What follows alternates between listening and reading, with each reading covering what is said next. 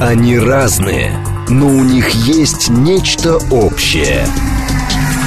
Они угадывают курсы валют, знают причины кризисов. Их мишень – события. Эксперты отвечают на ваши вопросы в программе «Револьвер». Револьвер. Программа предназначена для лиц старше 16 лет. Доброе утро, дорогие друзья. С вами я, Константин Симонов, генеральный директор Фонда национальной энергетической безопасности, профессор э, финансового университета. Э, сегодня говорим о нефтегазе, об энергетике. Эм, поклонникам талантов э, Евгении Волгиной напоминаю, что э, Евгения отдувается за своих коллег, которые ушли в отпуск, и поэтому сегодняшний эфир я веду один, а Евгения будет вести дневные длинные эфиры. Надеюсь, что Э, мы, с, я с вашей помощью э, сегодня справлюсь. Напоминаю сразу э, контакты для обратной связи.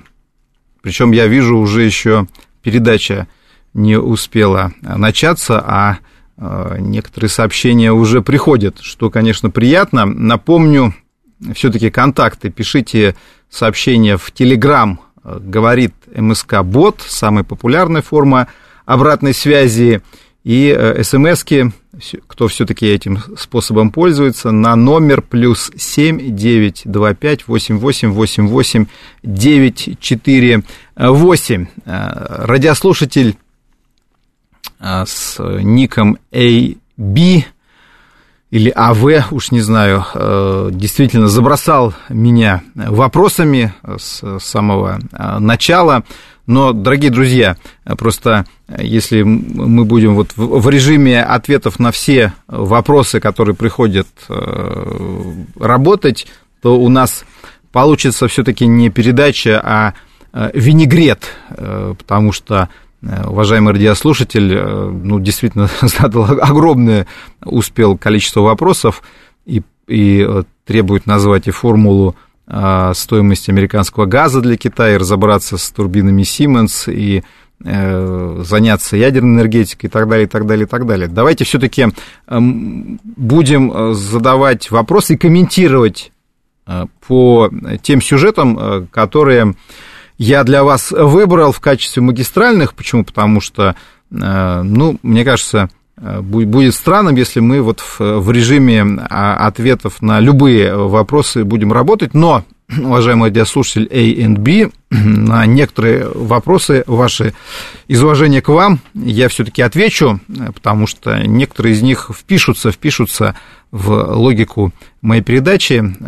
Вот вернемся к теме газа во второй части нашей передачи. И а, первые ваши вопросы на тему поставок в Китай, э, стоимости газа мы э, затронем.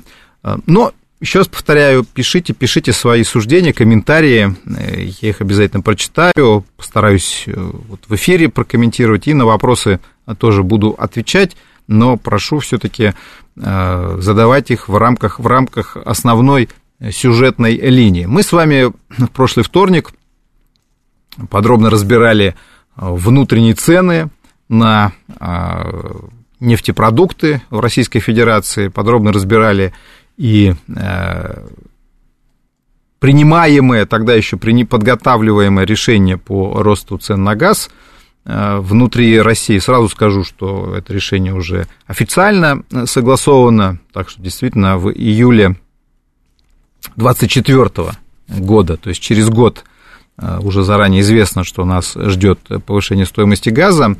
Э, и сегодня, поскольку мы подробно и эмоционально с вами разбирали тонкости внутреннего топливного рынка, сегодня я все-таки хотел бы вернуться на макроуровень, потому что э, там тоже достаточно большое количество новостей. Ну и на самом деле этот макроуровень напрямую связан и с нашим карманом, с точки зрения бюджетных доходов государства и тех возможностей по распределению денег, которые у нашего государства в этой связи возникают, ну, а также Как мы понимаем, стоимость цен на нефтепродукты в рознице все-таки довольно сильно зависит от общих доходов, получаемых российскими нефтяными компаниями и тех договоренностей, которые у них существуют с российским государством. Мы в прошлом, в прошлом выпуске подробно говорили про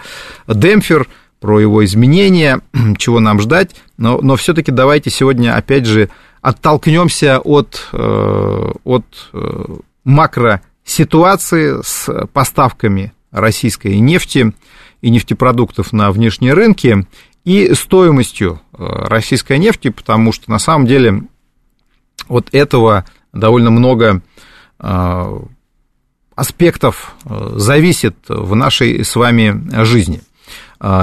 Довольно большое количество публикаций за последние 10 дней вышло как раз на тему, сколько же стоит российская нефть. Вопрос действительно для нас ключевой и не праздный, сколько на самом деле Э, российские э, нефтяники получают за свои поставки. Почему? Потому что э, Министерство финансов выбрало достаточно такой простой путь. Министерство финансов просто публикует ежемесячно свою версию стоимости нефти Юралс. Мы многократно, в общем-то, обсуждали, что это такое и откуда она берется.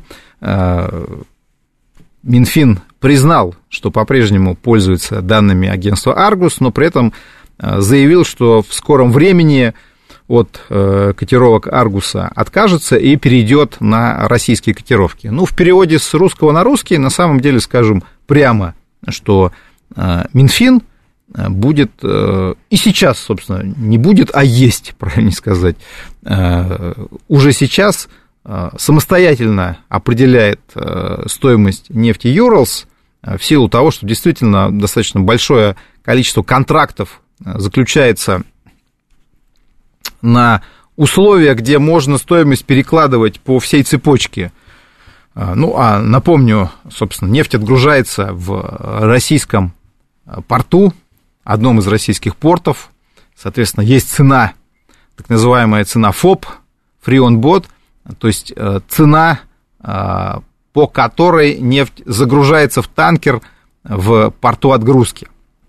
Дальше есть стоимость логистики. Нужно эту нефть перевести, нужно эту нефть застраховать. Соответственно, э, есть цены, которые отражают стоимость российской нефти в порту доставки. Там различные котировки. Есть котировка, так называемая CIF, Э, cost Insurance Freight, э, то есть стоимость нефти уже э, с фрахтом и страховкой.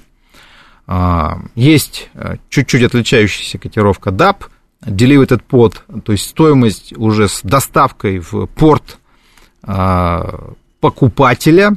Ну, чаще всего нас интересует Индия, как основной морской потребитель нефти, с в общем-то, довольно прозрачной, относительно прозрачной э, таможенной статистикой, в которой тоже могут быть нюансы, э, и с ними мы сейчас с вами как раз и будем разбираться. Так вот, собственно, э, возникает вопрос, кто, кто несет на себе как раз нагрузку по страхованию и, главное, по перевозке российской нефти, и как все это отражается в контрактах.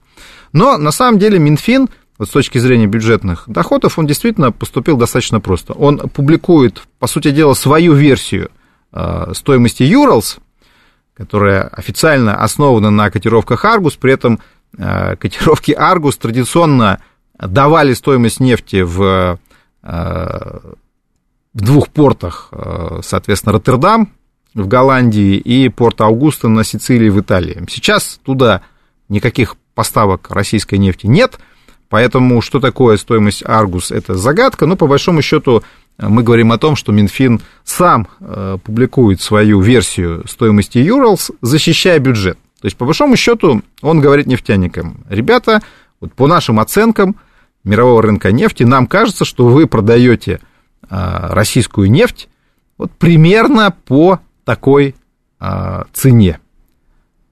примерно по такой цене, которую мы прописываем э, как базовую, и исходя из нее берем с вас налоги. Уже не примерно, а довольно точно. Но тем самым, по большому счету, э, Минфин предлагает нефтяникам быть эффективными. Он говорит им, я не знаю, на каких условиях вы торгуете нефтью там, с индусами, куда вы, э, соответственно, помещаете цену фрахта, достаточно большую, что у вас там с дисконтами, э, вот я публикую, э, то есть Минфин публикует цену Юралс, если вам удается продавать Юралс дороже, молодцы, вы на этом зарабатываете. Если вы продаете нефть Юралс дешевле, это ваши проблемы, налоги мы с вас будем брать по таким ценам. Ну, а, собственно, объемы, они фиксируются таможенными службами, тут, тут все понятно. То есть объем отгрузки, он э, ясен, ну и, соответственно, в таможенных декларациях понятно, что и стоимость прописывается, но, как я уже сказал, тут есть варианты с точки зрения того, э, собственно, вот куда вы э, поместите стоимость фрахта, как он в контракте будет упакован. При этом не забываем, что у нас действует потолок цен на уровне в 60 долларов за баррель на цены ФОП, то есть цены отгрузки из российского порта. И, соответственно, российская нефтяная компания должна таким образом показать э, цену контракта, чтобы, с одной стороны, цена а, в порте российском не превышала 60 долларов, то есть уровень потолка цен – но с другой стороны, э, чтобы реально она стоила как можно больше, чтобы нефтяные э, компании смогли заплатить э, налоги и, соответственно, получить все-таки какую-то прибыль за то, что им сейчас приходится на самом деле крутиться и, и вертеться, размещая нашу нефть везде, где только можно, потому что в Европе, как мы с вами помним, с 5 декабря действует эмбарго на морские поставки. А, цена по версии Минфина на Юралс за июнь а, и ее спред, то есть разница с э, ценой корзины Северного моря, которую для простоты называют нефтью бренд, а, уже в июне оказалось меньше 20 долларов за баррель. В этом плане то, что Минфин, э, а у, него, собственно, э, есть официально и другая сейчас э, математика, то есть он может брать свою цену Юрлс, а может брать цену бренд и вычитать из нее определенный дисконт. Вот, собственно, Минфин с осени намерен этот дисконт сделать на уровне 20 э, долларов за баррель, ну, потому что сейчас он официально 25. Но на самом деле, э, конечно, гораздо проще просто свою котировку выставлять на Юрлс, и я думаю, что примерно как раз Минфин сейчас, судя по вот июньским ценам ориентируется как раз на а, вот эту, эту стоимость а, бренд минус 20 долларов.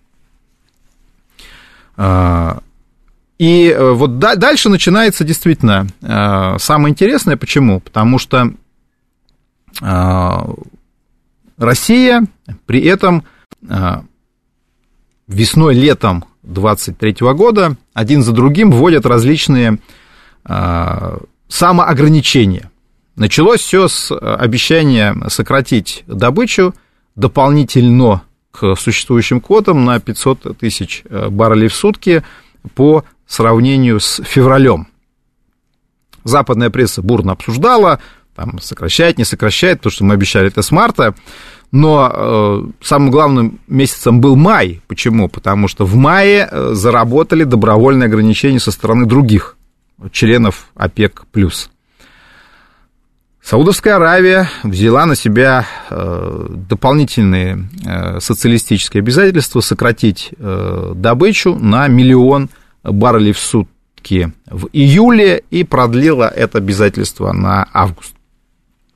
В дополнение Россия взяла на себя еще одно дополнительное обязательство в августе сократить уже экспорт еще дополнительно на 500 тысяч э, баррелей в сутки. При этом тут тоже интересно, э, вице-премьер Новак, который отвечает за нефтегаз в российском правительстве, заявил, что компании сами должны будут решить, э, что же они будут сокращать, добычу или экспорт. Я уже предположил, что на самом деле мы э, довольно грамотно пытаемся заниматься словесными интервенциями и э, продать одну новость дважды. Почему? Потому что э, добычу мы действительно сократили. Тут, собственно, разные есть оценки объемов, потому что мы официально статистику не публикуем, но тем не менее уже и западное экспертное агентство все-таки сходится во мнении, что мы вот это обязательство весеннее все-таки выполняем. Но если вы убираете 500 тысяч э, баррелей в сутки добычи, ну, понятно, что это скажется на объеме экспорта. Хотя, конечно, можно красиво сказать, что сэкономленные объемы придут на внутренний рынок и помогут решить проблемы роста стоимости цен на нефтепродукты. Ну, опять же, апеллирую к прошлой передаче, я говорил о том, что рекорды в опте никакого отношения пока не имеют к рознице, но когда демпер уполовинят с 1 сентября, ну, очевидно, что рост стоимости нефтепродуктов будет более ощутимым и на внутреннем рынке. Но при этом, если вы сокращаете добычу, понятно, что автоматически вы сокращаете экспорт, потому что вещи это, эти достаточно сильно связаны друг с другом. И это, кстати, э, четко видно по той статистике, которую за нас ведут э, западные агентства. И в этом плане я продолжаю говорить о том, что закрытие нашей статистики э, – это спорное решение. Почему? Потому что тем самым мы э, отдаем себя фактически на откуп там, Блумбергу, Кплеру, Аргусу, другим структурам, которые э, мониторят российские отгрузки, потому что они смотрят объемы отгрузок из российских портов, они эту статистику публикуют, и в этом плане у нас не остается другого варианта, как, собственно, э, оценивать их цифры, потому что, ну, других цифр э, у нас нет, и в этом плане э, я думаю, что российское правительство вполне могло бы публиковать свою версию нефтяного экспорта потому что там я, я сильно сомневаюсь, что цифры как-то сильно бы отличались от тех цифр, которые дает тоже Bloomberg. А он регулярно печатает э, статистику э, морских отправлений за последние 4 недели.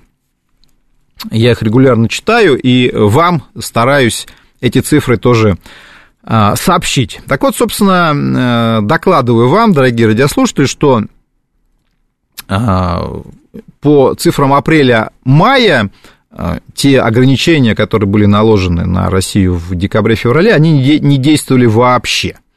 Э, почему? Потому что э, и Bloomberg, и Кплер фиксируют, что, например, в мае, сейчас повторяю, они считают э, средние цифры за последние 4 недели морских перевозок. Так вот, собственно, по маю цифры, которые дает Bloomberg, составляли 3,7-3,9 миллионов баррелей в сутки – это абсолютно исторические рекорды для э, России. В июне э, цифры начали сокращаться, составив примерно 3-4 э, миллиона баррелей в сутки. А по началу июля цифры еще меньше, 3,2, 3,1 миллиона баррелей в сутки. Соответственно, мы видим, что уже Россия от майских пиков э, где-то 700-800 тысяч баррелей в сутки морского экспорта э, потеряла. Если мы берем с июнем, э, то где-то 200-300 тысяч баррелей в сутки морского экспорта мы уже потеряли. А, стоит ли к этим цифрам относиться драматично?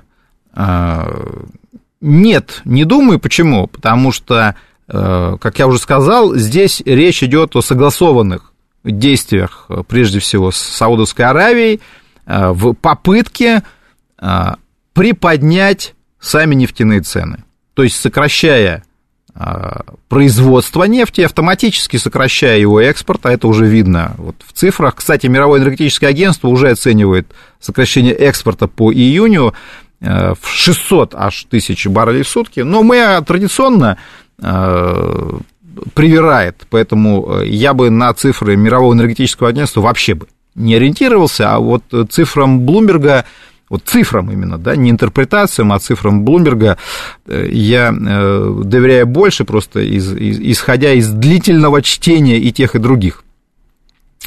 А, таким образом, идея заключается в том, чтобы сократить, сократить экспорт и добычу, но при этом попытаться а, немножко разогнать э, нефтяные цены. И, в общем-то, надо сказать, что э, вот те решения, которые принимались еще, как мы помним, на май, о чем я коротко напомнил вам сегодня, они, в принципе, э, немножко изменили медвежью тенденцию на нефтяном рынке, потому что действительно весной цены падали, и решения ОПЕК этот тренд изменили. А, последнее решение Саудовской Аравии о продлении на август добровольного сокращения, заявление России о августовском сокращении экспорта определенную роль уже сыграли. В некоторые дни цены на бренд превышали на прошлой неделе 80 долларов за баррель. Вчера находились чуть ниже, но тем не менее э, мы вернули бренд на уровень порядка 80 э, долларов за баррель. И вот тут, на самом деле, интригующая ситуация. Почему? Потому что если цена бренд находится на уровне 80 плюс, то, как мы понимаем, э, вот э, цена на Urals, высчитываемая, высчитываемая по формуле бренд минус 20 долларов, на которую, как я уже сказал, ориентируется Минфин, составляет уже 60 плюс долларов за баррель, то есть это цена выше потолка, причем я говорю про цену, еще повторяю, ФОП, цену в российском порту. А, и это означает, что мы подходим к ситуации, когда мы будем тестировать, а, насколько жестко а, будут западные страны наказывать за уже официальное превышение этого самого потолка. Поэтому тут, конечно, интрига существует. Саудитам, понятно, они живут без потолков пока, поэтому им выгодно повышение стоимости нефти. Мы тоже пытаемся вот такого рода действиями Э, стоимость нефти э, поднять. При этом тоже, э, раз уж мы занимаемся добычей, надо сказать, что действительно страны, которые в ОПЕК плюс не входят, они себя в добыче не особо ограничивают. Мы опубликовал свежий прогноз о том, что страны не входящие в ОПЕК+, плюс увеличат в 2023 году свою добычу почти на 2 миллиона баррелей в сутки. ОПЕК+, плюс свою добычу сокращает и ограничивает. Но при этом мировой спрос, э, несмотря на относительно слабый рост э, в Китае по сравнению с ожиданием, вырастет на 2,2 миллиона баррелей в сутки. То есть рост мирового спроса будет больше все-таки, чем рост добычи в странах, не входящих в ОПЕК+. Ну и опять же, э, цены, цены, свежие цены на бренд говорят о том, что пока э, вот эта э, игра в сокращение добычи, словесная интервенция определенную все-таки функцию выполняет. Ну, давайте сейчас прервемся на свежие новости. И потом про цены продолжим разговор, а я пока прочитаю ваши комментарии. Они разные, но у них есть нечто общее – они угадывают курсы валют, знают причины кризисов. Их мишень – события. Эксперты отвечают на ваши вопросы в программе «Револьвер». Дорогие друзья, с вами снова я, Константин Симонов, директор Фонда национальной энергетической безопасности, профессор финансового университета. Мы продолжаем э, разговор об углеводородах и об энергетике в целом. Э, я внимательно прочитал ваши комментарии, э, но в основном, конечно, опять про бензин. Хотя напомню, что все-таки мы эту тему подробно с цифрами разбирали в прошлый вторник, и я объяснил, что происходит и что будет происходить. Но я понимаю, что это волнует, но просто не буду повторяться. Очень много на этот счет комментариев приходит. Но напомню еще раз наши координаты для обратной связи. Телеграм, говорит МСК-бот, и СМС-портал плюс семь девять два пять восемь восемь восемь восемь девять четыре восемь. Наш постоянный радиослушатель, стратегический инвестор, пеняет мне на то, что у меня слишком много цифр в программе. Ну что ж, я-то всегда считал, что наоборот, надо с цифрами, с цифрами доказывать свою позицию и сознательно всегда готовил для вас э, фактуру цифровую, но мнение радиослушателей это очень важно, я учту учту это мнение, но прошу прощения у стратегического инвестора и у других радиослушателей, которые считают, что цифр слишком много, поскольку мы с вами не завершили э, тему стоимости нефти на мировом рынке, все-таки еще несколько цифр э, вас, вам предложу, и ваши уши несколько потревожу, уж простите. Так вот, собственно, э, сколько же стоит российская нефть? Давайте на этот вопрос тоже ответим. Э, итак, мы видим, что э, дифференциалы между нефтью Юралс, согласно Минфину, и брендом составляет 20 долларов. Вот тут был вопрос на тему, вы что, не верите таможенным декларациям и механизму Э, валютному контролю, пишет э, мне Андрей Грибанов. Андрей, так э, дело не в этом, дело в том, что, как я уже сказал, валютным, валютных деклара... таможенных декларациях отражается цена отгрузки нефти из российского порта. Отгрузки нефти из российского порта. А вот сколько стоит нефть для покупателя, вот эта цифра отражается в таможенной статистике других стран. А вот о чем я, собственно, и хотел сказать. Вот я внимательно э, считаю, счит, читаю, а потом и считаю э, цифры, которые дает э, правительство Индии, Министерство промышленности, соответственно, таможня индийская. Они дают статистику, соответственно, э, тех цен, по которым поставки нефти из всех э, государств-поставщиков в Индию, соответственно, по тем ценам, по которым а, растамаживается эта нефть, скажем, грубо в Индии. То есть те цены, которые дают индийские покупатели. А, такая статистика есть, и э, при этом, соответственно, что мы наблюдаем? Мы наблюдаем, что э, если, то есть получается, у нас есть цена бренд как ориентир, у нас есть цена Юралс по Минфину, и у нас есть цена Юралс в Индии. Да, это средняя, что называется, температура по Индии.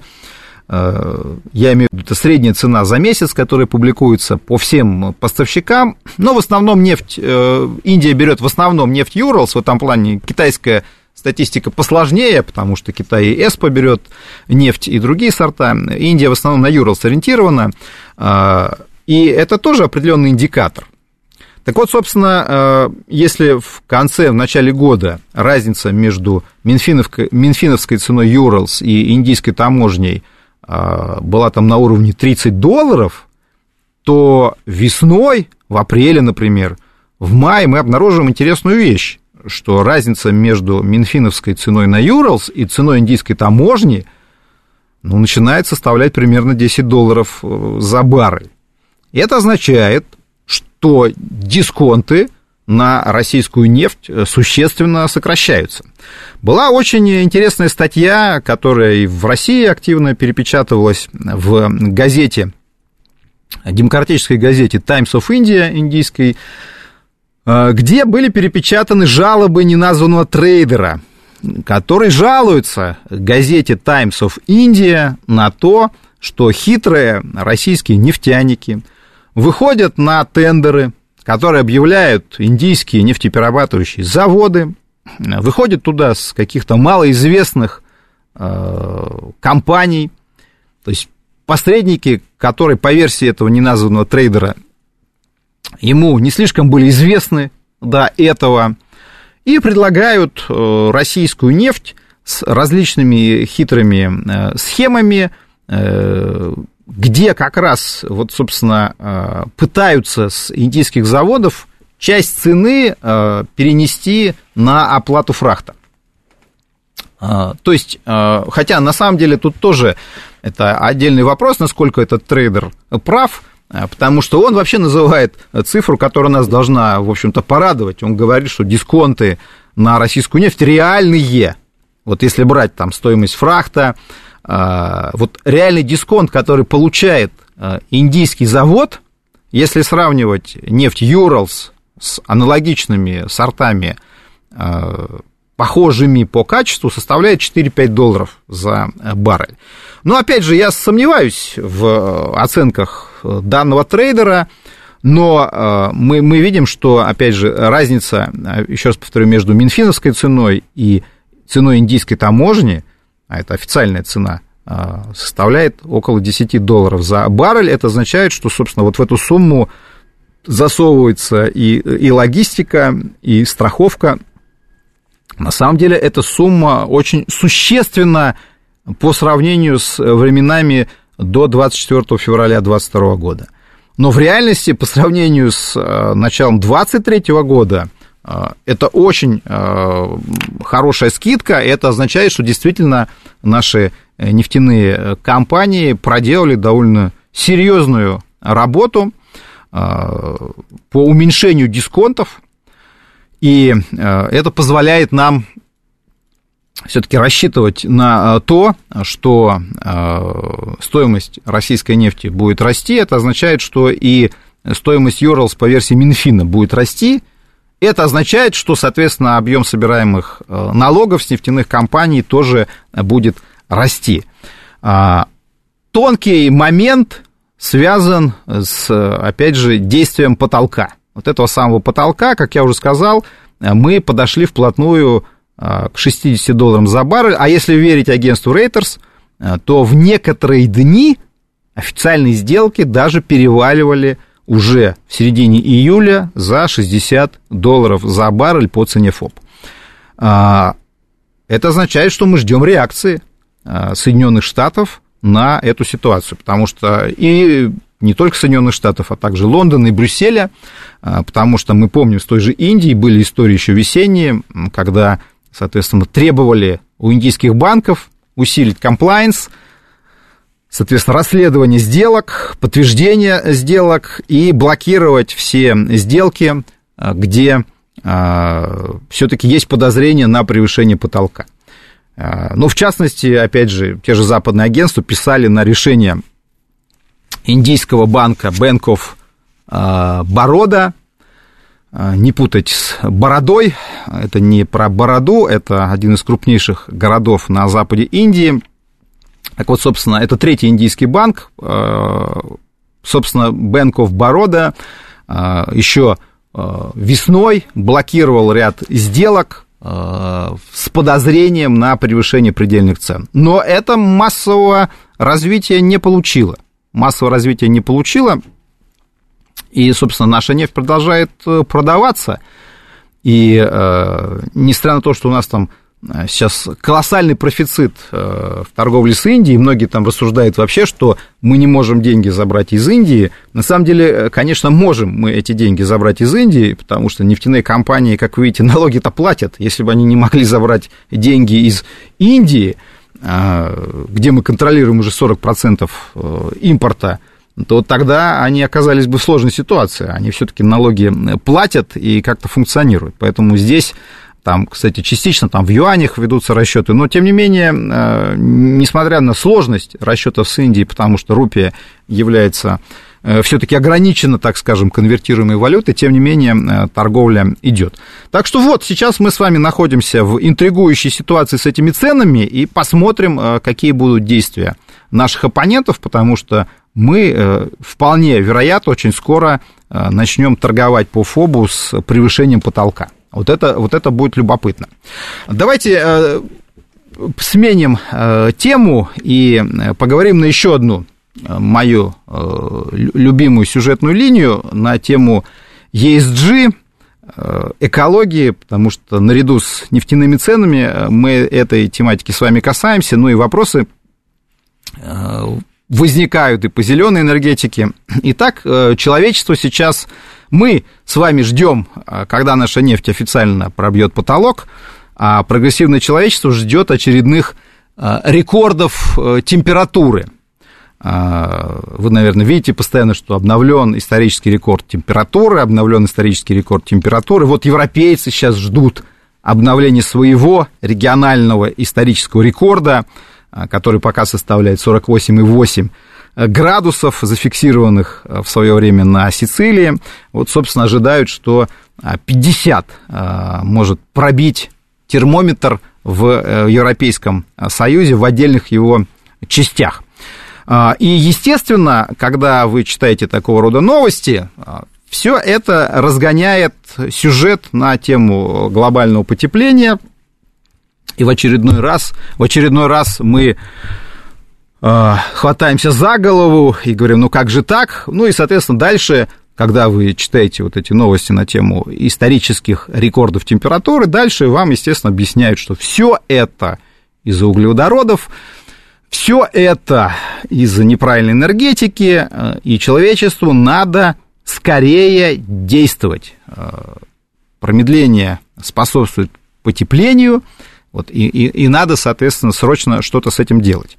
И э, я вижу, как и в России, опять же, эти сообщения, естественно, сопровождаются рассуждениями на тему, как важно заниматься ESG, как важно заниматься климатом. И несмотря на то, что мы э, уже фактически полтора года находимся под жесточайшими санкциями, несмотря на то, что э, тема вот этого CBM, э, налога, который европейцы пытались ввести на российские поставки уже не актуально, потому что европейцы и так фактически от всех российских подставок э, отказываются. Тем не менее, я постоянно в России слышу, что Россия должна быть климатически ответственной страной, Россия должна думать о глобальном потеплении, что ценности ESG для нас должны быть основными, и вот это меня, конечно, несказанно, несказанно удивляет. А, вот честно скажу, почему? Потому что я и, собственно, до 24 февраля 22 года говорил о простой вещи, что э, тематика ESG, вот в том виде, как ее понимают на Западе, для страны, которая является крупнейшим экспортером углеводородов, для страны, чей энергетический баланс ориентирован на углеводороды, ну, все-таки давайте тоже вещи своими именами называть. У нас половина энергобаланса – это газ. А, заниматься дискредитацией нефти, газа и угля, кстати, тоже, но это достаточно бессмысленное занятие и опасное. Перевод нашей энергетики на э, зеленые рельсы ничего хорошего не приведет. Но когда мне говорили, что я пытаюсь э, отказаться от экологических сюжетов, я всегда говорил, что как раз я-то и пытаюсь на экологических сюжетах сосредоточиться. Потому что моя мысль предельно проста. Она заключается в том, что России нужно думать не о том, как бороться с глобальными климатическими проблемами и за счет уничтожения своей энергетики, экономики решать проблемы а, роста глобальной температуры на 2 градуса. Нас не должны волновать э, рекорды температуры на Сицилии. Мы должны заняться решением экологических проблем у себя, у себя под боком, где как раз э, этим-то никто заниматься и не собирается.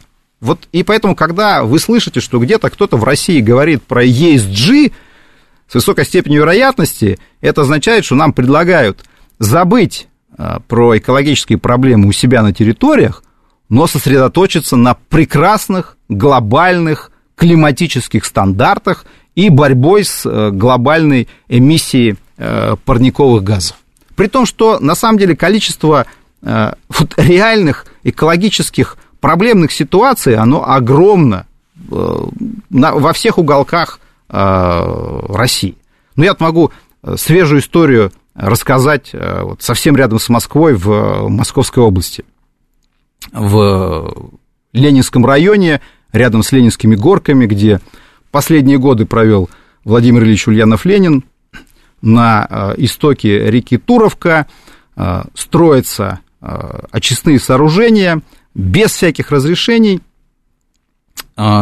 и были там предписания прекращения строительства, никто их не выполняет, и вот, соответственно, хотят одну из подмосковных рек, Туровку, превратить в канализационный сток. Причем, еще раз повторяю, никаких разрешений нет. Вот э, локальная, казалось бы, э, экологическая проблема.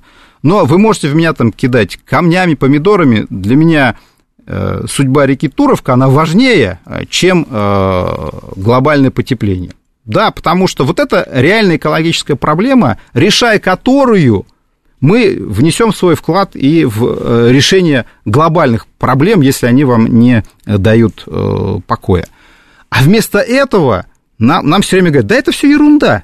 Э, там река Туровка по сравнению с тем, что на планете творится, это все мелочи.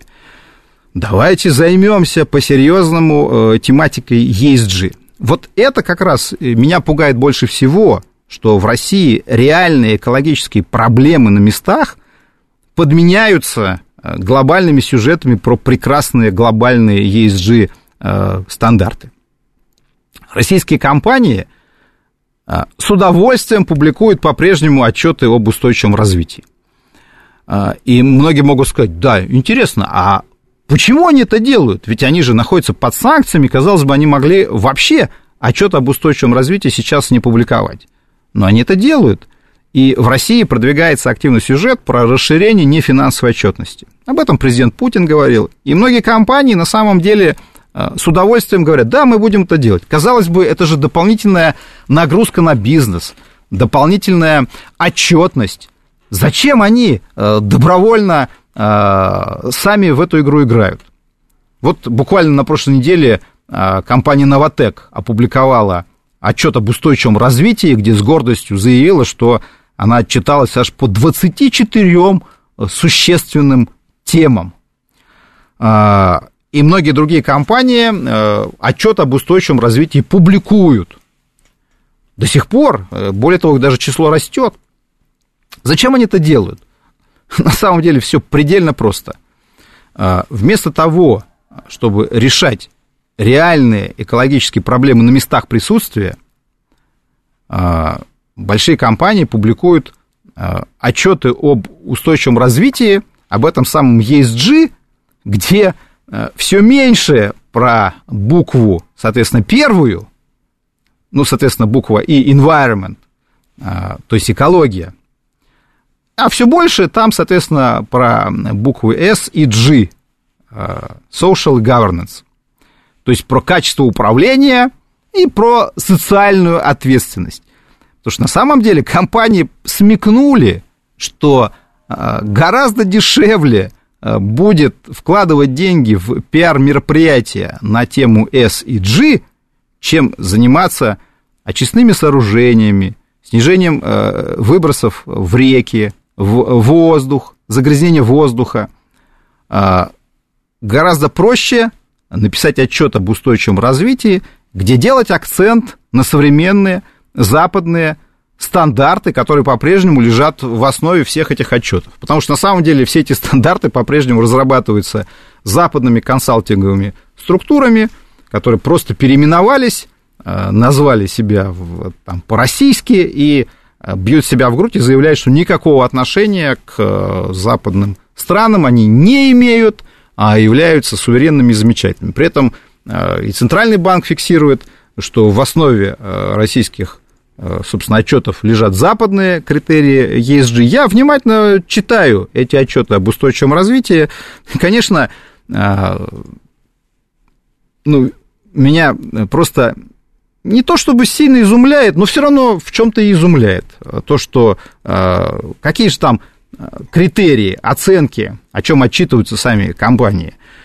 Вот некоторые вам назову из реальных отчетов. Деловая этика, это отчет об устойчивом развитии, куда входит и экология. Деловая этика. Растет она, конечно, у компании. Растет деловая этика. Управление инновациями, гендерное равенство и даже, вы не поверите, права человека. А, то есть, еще раз повторяю, конечно, компаниям проще а, развивать права человека у себя в компании, заниматься а, исправлением гендерного неравенства у себя в компании, повышать деловую этику у себя в компании и управлять инновациями. Там много еще чего э, есть, чувствительных тем, как это называется, или существенных тем. это гораздо, то есть повышать деловую этику, это гораздо на самом деле проще, гораздо проще, чем решать реальные экологические проблемы у себя на местах. И, кстати, бизнес-то, он еще в прошлом году предлагал, а давайте вот мы Э, будем платить налоги в бюджет, но вот э, какую-то компенсацию государству нам должно дать за э, санкции. Давайте экологические требования чуть-чуть ослабим, вот будет здорово.